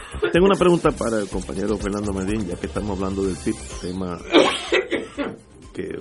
del cual yo sé muy poco, pero siempre, siempre las preguntas surgen. ¿Cómo ustedes mantienen, en inglés se you keep the faith, cómo mantienen la estamina para ir cuatrenio tras cuatrenio, tras cuatrenio, tras cuatrenio, y siempre ser el último en la fila, las menos posibilidades de gente electo, con excepción de la Cámara y el Senado, que ha habido excepciones extraordinariamente positivas. Pero ¿cómo se mantiene uno sin descorazonarse? Eso para mí sería un... Ya yo estaría en el piso. Bueno, lo primero que te voy a decir es que no creas que no hay quien se descorazona. ¿Mm? O sea, el enemigo eh, más poderoso del desarrollo del independentismo en Puerto Rico en, los últimos, las últimas generaciones ha sido la frustración. Claro, otros que claudican, porque también en donde quiera hay quien, quien de momento ve que este camino es demasiado pedregoso, mientras que de allá lo llaman y le ofrecen, ¿verdad? Eh, como decía eh, como decía eh, Baltasar Quiñones Elías, algunos se han ido atraídos por los olores de la cocina del regente colonial, ¿verdad? Siempre pasa así, eso pasa en todos los movimientos de liberación, eh, que hay, hay los que se quedan a la vera del camino porque, porque se cansan, otros porque se frustran, gente de buena fe, gente valiosa. Hay otros que claudican porque resultó que el amor y el interés se fueron al campo un día y descubrieron la contradicción en otro momento. Pero mira, eh, eh, eh, si uno realmente tiene, cuando digo fe, no quiero que se vea como la cosa religiosa. si uno tiene el convencimiento del principio operativo de que estamos hablando aquí, sea, estamos hablando aquí del siguiente principio, que los países, los pueblos, las naciones, eh, están destinadas a gobernarse a sí mismos y de que el mejor estatus político posible para una nación como para un adulto es gobernarse a sí mismo eh, y que a la larga, la razón por la cual Puerto Rico no entró ya en eso hace muchos años es porque grandes corrientes de la política mundial y del desarrollo de los Estados Unidos en el Caribe interrumpieron lo que hubiera sido un proceso natural como el de los otros partes del mundo, que con el tiempo, cuando la época colonial se fue viniendo abajo, las colonias fueron adquiriendo su independencia y siguieron su camino. En el caso de nosotros, por ser colonia de los Estados Unidos, el régimen se ha prolongado eh, eh, mucho más que en otros lugares y ha tenido efectos más perniciosos que en otros lugares.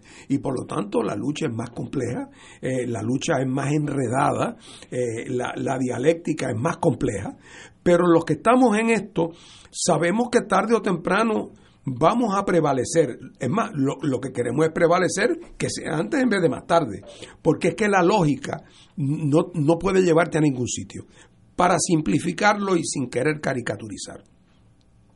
Si tú partes de la premisa de que Puerto Rico no va a ser nunca un Estado de los Estados Unidos, como no lo va a hacer Honduras y como no lo va a hacer Jamaica. Y si tú partes de la próxima premisa que Puerto Rico no puede ser una colonia indefinidamente, pues entonces, tarde o temprano, cuando los planetas se alineen, cuando las circunstancias sean propicias, Puerto Rico será una nación que se gobierne eh, a sí mismo. El trabajo de nosotros es acelerar y propiciar todas las condiciones que faciliten eso. Hace 30 años parecía que esas condiciones no se iban a dar nunca.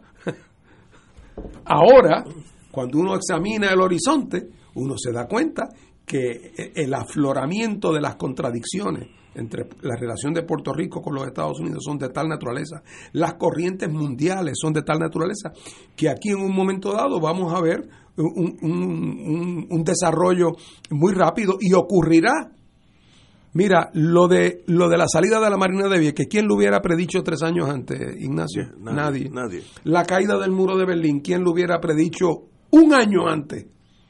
Nadie. Hay un momento donde entran unos acontecimientos que, que se dan y ahí entonces todo empieza a caer en su lugar. El día en que el tema del estatus de Puerto Rico se convierta o sea, un tema que sea eje de debate en la arena política norteamericana, ese día estaremos en camino a nuestra independencia. Yo creo que el PIB está haciendo un experimento interesante en esta elección y va a haber que a haber que observar cómo eso qué ocurre finalmente. El PIB ha apostado, me parece a mí, a, una figura de un atractivo electoral eh, incuestionable como es Juan Dalmao que ha logrado proyectarse más allá de lo que son los confines tradicionales del, independentismo. ¿no? Eh, y a eso le ha sumado la posibilidad de integrar a la papeleta elementos conocidos con elementos que han que, son una especie ya de, de cuarta generación está la generación de Rubén eh, está la generación de los que de, los que quedan fundadores del PIB y de la, de, la del liderato pre-Rubén. Está la generación de Rubén, está una generación que un poco Rubén eh, y, Fernando, por qué no decirlo, le abren espacio en la colectividad, pues María Luz de Santiago, Denis que el propio Juan, que quizá el más, el más joven de esa, de esa generación, y hay una cuarta generación que comienza a ocupar puestos protagónicos en la lucha electoral independentista, que viene mucha de ella de la huelga de la universidad del 2010, que se han ido eh, que han ido desarrollando una militancia en la universidad, en las luchas comunitarias y particularmente en el trabajo de base del Partido Independentista. Y es ese equilibrio generacional el que me parece que el, al que el PIB está apostando que podría darnos una, una eh, un resultado distinto.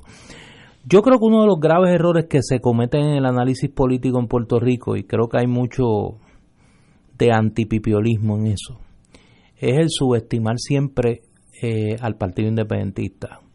Si bien es cierto que el PIB no ha tenido sus mejores momentos electorales recientemente, tiene una presencia electoral legislativa que es mucho mayor en términos de atracción electoral que lo que sus candidaturas a la gobernación y, la, y el voto íntegro del Partido Independentista refleja muchas veces. Y me parece que en ese sentido la, la combinación que el PIB está eh, diseñando podría, podría cosechar un poco de ese, de ese, de, de ese descontento. A mí me, a mí me parece, y en ese sentido yo creo que irónicamente eh, el PIB y Victoria Ciudadana no compiten, pero eso soy yo acá en mi análisis electoral. Eh, me parece que nosotros podríamos estar viendo dos, eh, dos fenómenos interesantes en esta elección y uno de ellos podría ser la expresión electoral al Partido Independentista que podría llevarnos a unos números que no han sido los números tradicionales en las últimas elecciones, los últimos ciclos electorales para el PIB. Pero eso depende de la contestación al interrogante anterior que, que, hablábamos en el segmento pasado, donde se va a reflejar el descontento en votos a partidos y movimientos políticos que no son el PNP, el Partido Popular, o la apatía y la abstención. Y yo creo que esa va a ser la gran interrogante que se va a resolver esa noche de las elecciones del 2020. Oye, Ignacio, perdona, pero es que no pude nada más que pensar. Yo recuerdo tantas películas que hemos visto de gente que queda náufrago en una isla, en un sitio solo. Y entonces su esperanza es que algún día un barco pase por allí y los vea. Entonces se tienen que dedicar todos los días, entre otras cosas, a tratar de montar algo, algo una bandera, una señal, algo en la arena con unos cocos, porque para que si pasa un avión o pasa un barco, lo vea. Y, bueno, y eso pues uno no sabe cuándo va a ser.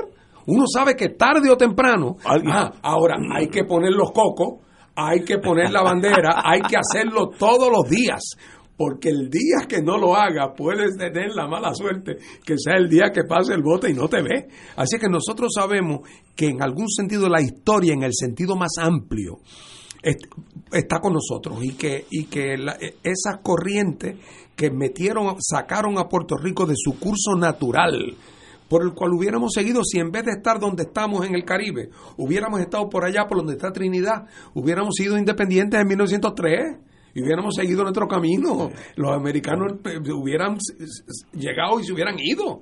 Pero nosotros, nuestra posición geográfica, ¿ah? la Gibraltar del Caribe, como le llamaba, eh, como le llamaba Roosevelt, eh, nuestra, nuestra posición geográfica, el, acceso, el, ¿cómo se llama? el pasaje, el pasaje de la negada, el acceso al, Caribe y al, al canal de Panamá, convirtió a Puerto Rico en un sitio que, la fuerza de, la expansión norteamericana nos sacó de lo que era el curso natural para la cual las aguas nos iban a llevar. Eso ha tomado 100 años, pero esa corriente empieza a perder fuerza. Y cuando pierda fuerza, nosotros nos reintegraremos al curso natural de nuestra historia. Yo, yo lo que he visto en los últimos dos años, y lo hemos visto todos, es el el maltrato, yo le llamo una ley 54 política de Estados Unidos hacia Puerto Rico. Antes, en la Guerra Fría, cuando Raimi estaba, Rupert Road, como esta era la joya de la corona, suavecito, pero últimamente, me acuerdo, el momento más crítico fue cuando el juez, ahí se me olvida, el juez del Supremo le pregunta a la Solicitor General, pero venga acá, lo que usted está diciendo aquí no cambia toda la, trayectoria de, lo, que está usted está diciendo, lo que dijeron las Naciones Unidas, y dice, no, esa es la posición de Estados Unidos. Yo sé que allí cambió la trayectoria de la relación Estados Unidos con Puerto Rico. ¿Hacia dónde? No sé, pero cambió, porque ya no hay no hay que pasarle barniz a nada. A, a lija, mientras más Oye, porque por primera vez, que son las ironías de la historia, tú tienes un presidente de los Estados Unidos y un gobierno que políticamente le conviene el que cada vez que pasa un puertorriqueño yo le meta un cocotazo quedan bien con su electorado. Antes eso había que taparlo, antes, digo, antes había que tratar, de, antes que todo, la igualdad, que sé yo qué, la inclusividad, esto es un país de inmigrantes. Esa retórica quizás algún otro día vuelva, ¿ah? pero de momento los incentivos de, políticos del gobierno de Estados Unidos son de al pan pan y al vino vino. Y esa dosis de realidad, de realidad, eh, es una cosa que no deja de ser eh, positiva no porque sea buena en sí mismo, sino porque le quita a la gente la venda de cuál es la naturaleza real de la relación. Claro, nada de esto hubiera sido posible o sería posible si, si la identidad puertorriqueña se hubiera disuelto se hubiera disuelto, ¿verdad? Eh, eh, en un, como una gota en un, en un vaso, en un vaso de agua. Pero ha resultado que con todo lo que la colonia se ha prolongado, y llevamos cuánto, 122 años de colonia, 120 años de colonialismo, resulta que el sentido de identidad nacional puertorriqueña está tan fuerte como nunca, lo cual quiere decir que confirma que, que esto es un donante no compatible al federalismo norteamericano. Yo creo que también el, los Estados Unidos, el aspecto militar cambió radicalmente. antes había que tener el B-52 en Ruber Road. Yo tenía un primo mío que era uno de esos aviadores. Y ellos practicaban cada una vez en semana, volaban de aquí a Sudáfrica, le tomaban una fotografía a Cape Town y regresaban a Remy sin aterrizar. Tomaba 22 horas, me acuerdo que mi primo me 22 horas en el aire. Porque era la misma distancia de Moscú. Entonces, vamos a practicar la misma, ustedes se acostumbran a estar 22 horas en el aire, porque mañana en vez de para el sur, puede ser para el noreste. Ya eso pasó, ya Rupert Road es, del, Estado Libre Asociado y Rupert no, Raimi, y Rupert Road va en esa etapa también. Por tanto, el aspecto militar estratégico cambió. Lo noté cuando en la guerra de Afganistán los B-2, los bombarderos norteamericanos modernos, salen de ahí, el estado Missouri, Missouri, vuelan y vuelan, bombardean Afganistán, y de ahí, como los pilotos están tan cansados, ahí paran en Diego García, que es una isla en el, en el Pacífico, en el, en el Índico, y al otro día regresan a Missouri pues tú no necesitas estar en Rupert Road La, tecnología ha hecho que el valor estratégico eh, sea mucho menor. Y también yo creo que Estados Unidos ya llegó un momento que lo vemos, lo vemos con Trump, que no desea más minorías que no sean europeas blancas. Y Trump es un caso eh, aberrante porque lo dice blanco y negro y quiere una pared y todo eso. Pero esa pared también tiene que ver con nosotros, porque nosotros somos, para ellos, somos igual de mexicanos que los mexicanos. Así que todo eso ha cambiado. Mi tesis es que la independencia llegará, y eso en cuanto llegue al carro me van a llamar los amigos, que los estadistas, que no diga eso ni en la radio. Mi tesis es que la independencia llegará por un acto del Congreso, que un día van a decir, miren, hasta aquí llegó esto, eh, van a, vamos a ser hermanos, vamos a ser amigos, la ciudadanía no hay problema, por lo menos hasta entonces los que ya son ciudadanos se quedan ciudadanos, pero hasta aquí llegamos. Y eso lo veo, si, si lo miramos desde el punto de vista norteamericano, lo veo como la lógico. Y, debo decirte que donde único, eh, el, el, único, eh, la única nota al calce que yo pondría a tu conclusión es la siguiente, es que lo que tenemos que asegurarnos es que ese momento, cuando digo nosotros me refiero a los independentistas, lo que tenemos que hacer es asegurarnos que ese momento no sea de aquí a 40 años, que hagamos lo que todo lo que está a nuestro alcance para, propiciar el que el que ese ese reexamen a fondo de la relación y las ventajas e intereses de ambas partes se dé lo antes posible y eso es con iniciativas políticas y haciendo política. Para decirlo de una manera bien sencillo y aprovechar mi tiempo antes que que me cuente del Contralor Electoral. Mientras más votos saque el independentismo en estas elecciones, más acercamos ese día. Sí, obvio, es, obvio. Tenemos que ir a una pausa. Son las 7 menos 12. Fuego Cruzado está contigo en todo Puerto Rico.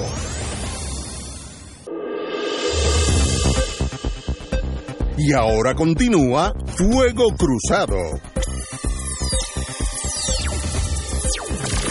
Regresamos, amigos y amigas, a Fuego Cruzado. Bueno, tú sabes eh, que yo coincido con la teoría de la teoría tuya. Eh, yo aquí he dicho que la puerta está abierta hace tiempo. Sí. Eh, y que todos los días nos tratan de convencer de que la puerta está abierta y la abren más y la desarrajan la pared a ver si entendemos que por ahí podemos pasar. Le quitan los gones. Le quitan los gones, a ver, pero nada. Y yo creo que aquí eh, Aquí mucho va a depender. Yo sé que esto es una frase trillada, la que voy a usar, pero yo creo que estas elecciones van a ser realmente importantes históricamente hablando. Me parece que podríamos estar en la antesala de un cambio de época política en Puerto Rico y podríamos estar al borde de un alineamiento de circunstancias que van a ser inevitable el, el tratamiento del tema de la relación política con Estados Unidos. Y en ese sentido, mucho de lo que pasa en los próximos meses en Estados Unidos con el residenciamiento del presidente Trump y finalmente qué va a pasar ahí, eh, cuál, sea cuál sea la consecuencia política de ese proceso, que parece ser que por primera vez en mucho tiempo la opinión pública en los Estados Unidos está abandonando a Trump y ya comienzan a verse números respetables de apoyo al residenciamiento de Trump. Eh, por otro lado, lo que ocurre aquí, si en Puerto Rico en efecto se da un cambio en el mapa político del país, eh, cómo la correlación de esos procesos puede llevar a que el 2021 sea un año donde el tema del estatus de Puerto Rico, de la relación política de Puerto Rico y Estados Unidos esté mucho más sobre la mesa de lo que ha estado de lo que ha estado en lo que ha estado en, los últimos meses que ha sido mucho que ha sido mucho sin, sin quitar el efecto que puede tener en la correlación de fuerzas políticas aquí en la percepción allá la posibilidad de arresto en las próximas semanas de figuras importantes de la política puertorriqueña. O sea que tú no pierdes la esperanza de que una mañana aparezca el tweet proponiendo eh, el National Conference on the Future of Puerto Rico. No, no, yo, eh, no, solo, no solo no pierdo la esperanza, es mi deseo. Toda la mañana me levanto a ver si está el... Yo canto como Daniel en, en, Linda, menos el domingo todas las tardes, salgo a ver al cartero a ver si trajo algo para mí. Pero yo lo veo, si lo analizo desde el punto de vista del ciudadano que vive en Tennessee o en North Dakota, es lógico que esto en algún momento termine. Y, y no, no digo, mi, mi posición muy personal no va a ser para la integración.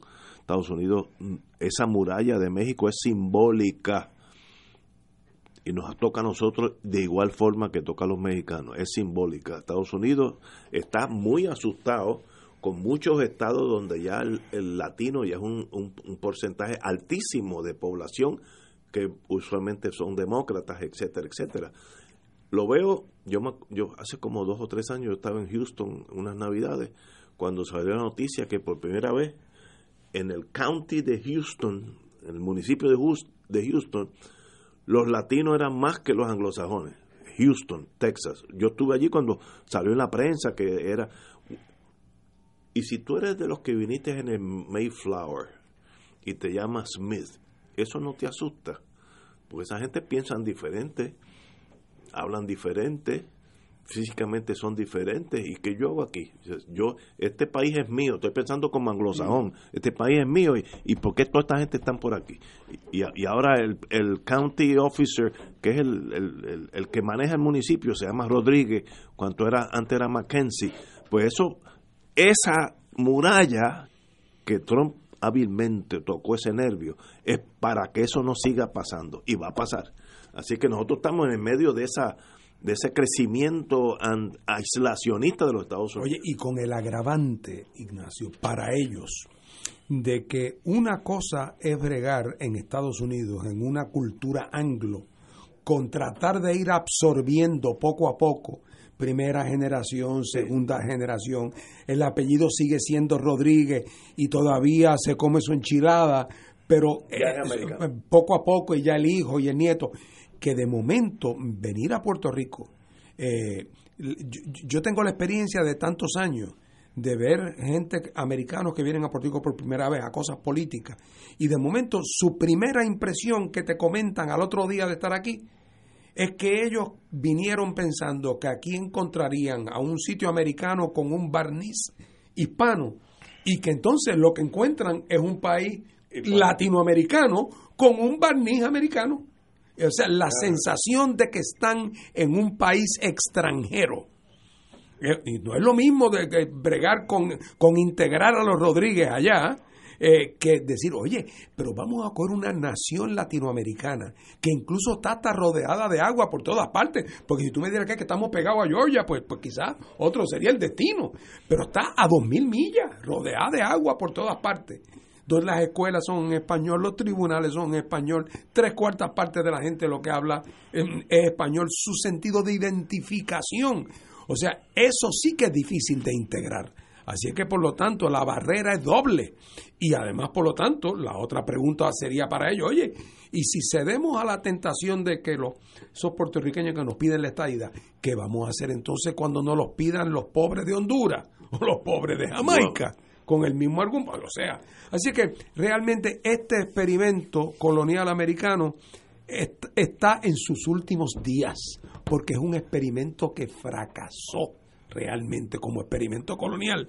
Y la alternativa que mucha gente se ilusionó, que era que de aquí se pasaba la estadidad, resultó que era una ficción porque la realidad no lo sustenta. Ya yo le he hecho el cuento antes y lo digo y termino con esto. Cuando recuerdo una estadista muy conocida en Puerto Rico me dijo que es que el problema es que yo no entendía que ella era americana y le dije, pero señora, ¿cómo que usted es americana? Si hubiera sido Japón quien hubiera ganado la guerra hispanoamericana y Puerto Rico fuera una prefectura de Japón, ¿usted me diría que es que el problema es que usted es japonesa? Pues claro que no es japonesa. usted no es japonesa, lo siento, lo siento mucho y no es americana tampoco. La ciudadanía americana, la ciudadanía son como las tarjetas de crédito, mientras más tenga en la gaveta mejor. Pero, pero no es. Y, y hace que ese dato cultural es lo que hace que Puerto Rico no sea un trozo digerible en el aparato norteamericano del melting pot. Y por lo tanto, en su momento, en las condiciones apropiadas, el cuerpo político norteamericano lo va a rechazar y lo va a ayudar y va a encaminarlo en otra dirección. Y, para el pueblo de los Estados Unidos, no, no el mundo político, nosotros somos un país aparte. Eso yo lo viví este sábado.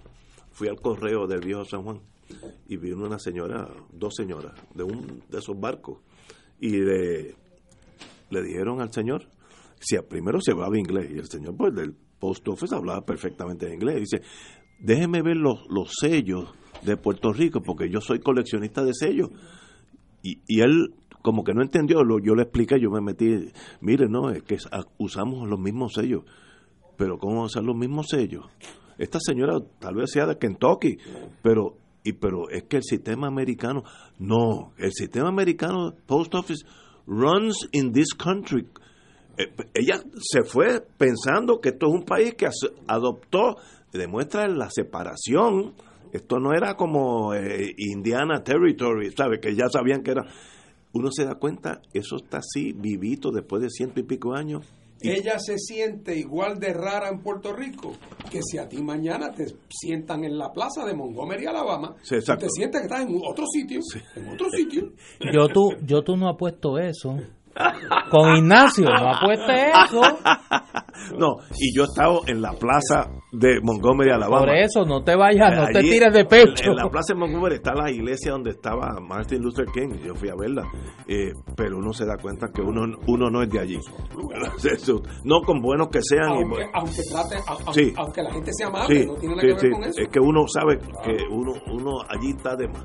Señores, tenemos que irnos, así que mañana será martes. No, mañana no hay programa, amigo y no, No, aclara, mañana. Martes.